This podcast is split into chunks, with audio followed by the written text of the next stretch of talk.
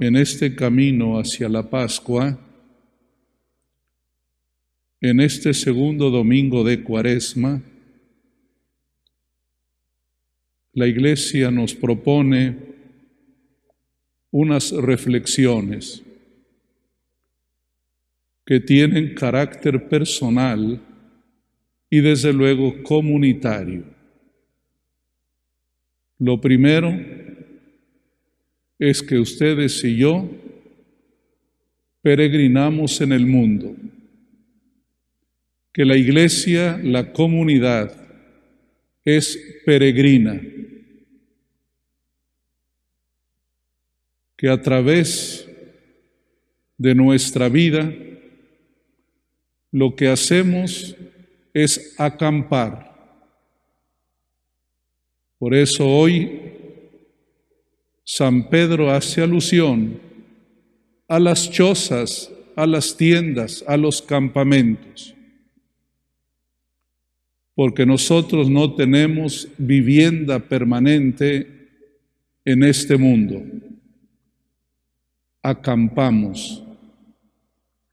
Y algo muy bonito en este gran campamento que es la humanidad es que Cristo también decidió acampar con nosotros. Así lo dice el prólogo del Evangelio de San Juan. La palabra se hizo hombre y acampó entre nosotros. Somos una comunidad que camina. El pueblo de Israel tenía una fiesta propia, un día y una noche al año, dejaban la comodidad de su cama y hacían una enramada en el patio y dormían ahí para recordar que sus padres caminaron por el desierto y que fueron plantando la tienda y levantándola hasta llegar a la tierra prometida. Somos peregrinos. Hoy decía bellamente el Salmo, al Señor le duele la muerte de sus amigos. En este peregrinar, algunos se van adelantando y cada uno espera su propio momento, porque sabemos que hay una meta, el cielo, pero somos peregrinos, con todo esto que implica la inseguridad del caminar, la inconsistencia de nosotros mismos pero tenemos que caminar. Lo segundo es que esta comunidad que camina, ustedes y yo que caminamos, gozamos de un gran regalo, una palabra que se nos dirige de parte de Dios. Cristo no solo acampó, sino habló con nosotros así como el Señor lo había hecho en el desierto, en el Sinaí, les dijo una palabra que había que escuchar. Cristo habla y nosotros lo escuchamos.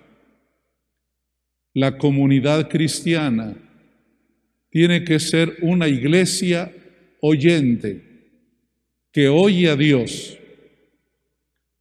Cuando uno escucha palabras, cuando uno escucha mensajes, si vienen de aquel que nos quiere, es muy agradable escuchar. Es más, si nos habla alguien que también se siente amado, su palabra es más bella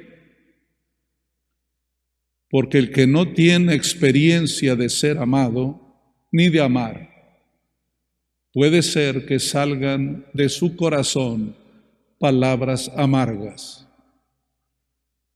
Cristo es el Hijo amado del Padre.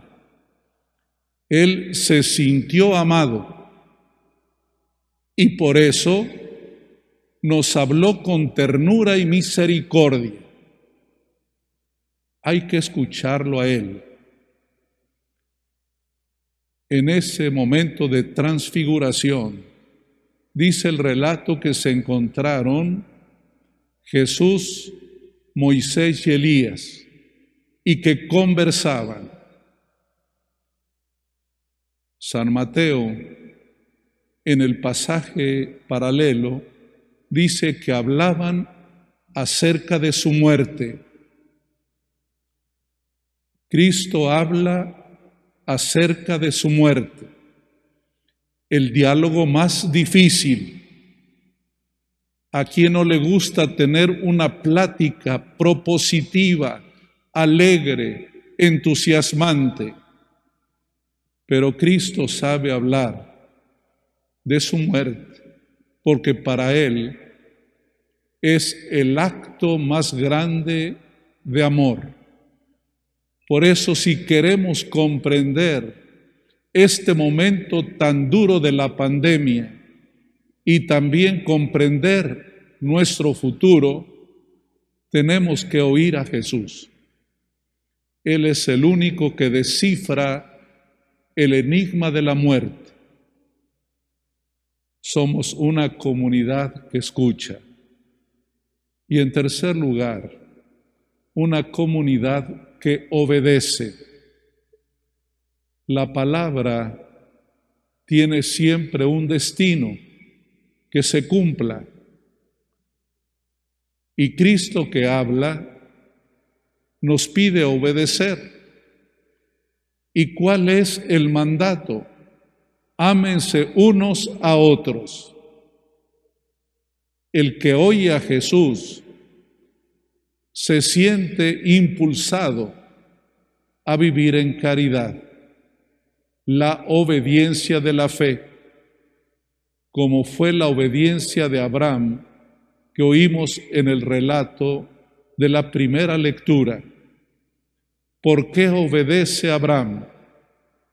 Primero porque se siente amado de Dios, porque cree en Dios, porque dialoga con Dios. Y cuando Abraham escucha, obedece. La obediencia de la fe, que tiene que ser siempre el resultado de la escucha de la palabra. Vamos a pedir este domingo al Señor que nos ayude en el camino de nuestra vida a tener esperanza, a oírlo, a escucharlo, pero también que nos ayude a obedecerlo.